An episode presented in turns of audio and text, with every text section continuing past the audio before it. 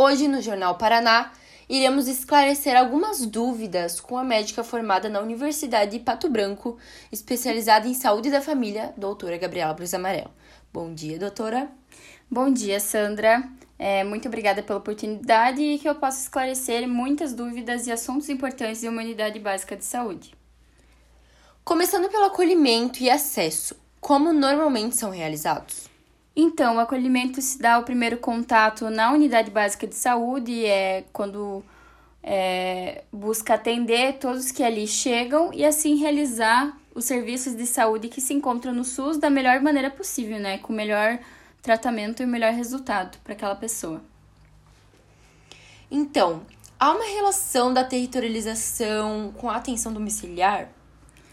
Sim, Sandra, até porque a territorialização a gente consegue fazer uma separação através das áreas e das microáreas dos respectivos é, casos, entende? Então, lugares que tem mais diabéticos, lugares que tem mais hipertensos, lugares que tem mais idosos, gestantes e assim por diante.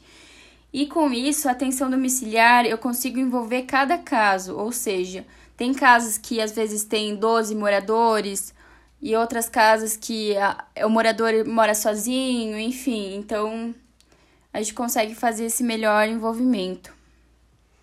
De que forma há uma relação direta com a comunidade?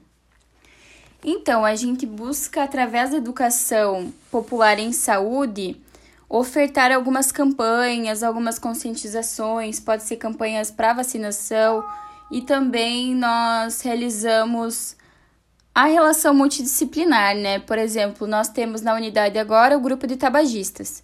E esse grupo de tabagistas ofertado pelo SUS, ele está presente em vários profissionais da área de saúde, ou seja, um trabalho em equipe, né? Então, nós temos o médico que receita o adesivo de nicotina, nós temos a psicóloga, a nutricionista, a enfermeira e assim por diante, né? Todos fazendo seu respectivo papel. E é muito importante também salientar que eles trabalharem em equipe de uma forma dinâmica e respeitosa ajuda muito para o tratamento. E os indicadores de saúde? Para que servem? Os indicadores de saúde, eles serviriam para você manter uma análise, sabe? Se aquela unidade básica de saúde está atendendo às demandas da população e até mesmo para poder ter um controle maior sobre.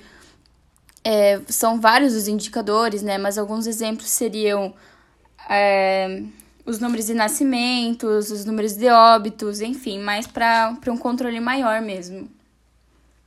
Então era isso, doutora. Muito obrigada pela participação e até a próxima. Imagina, eu que agradeço, Sandra. E fiquem em casa.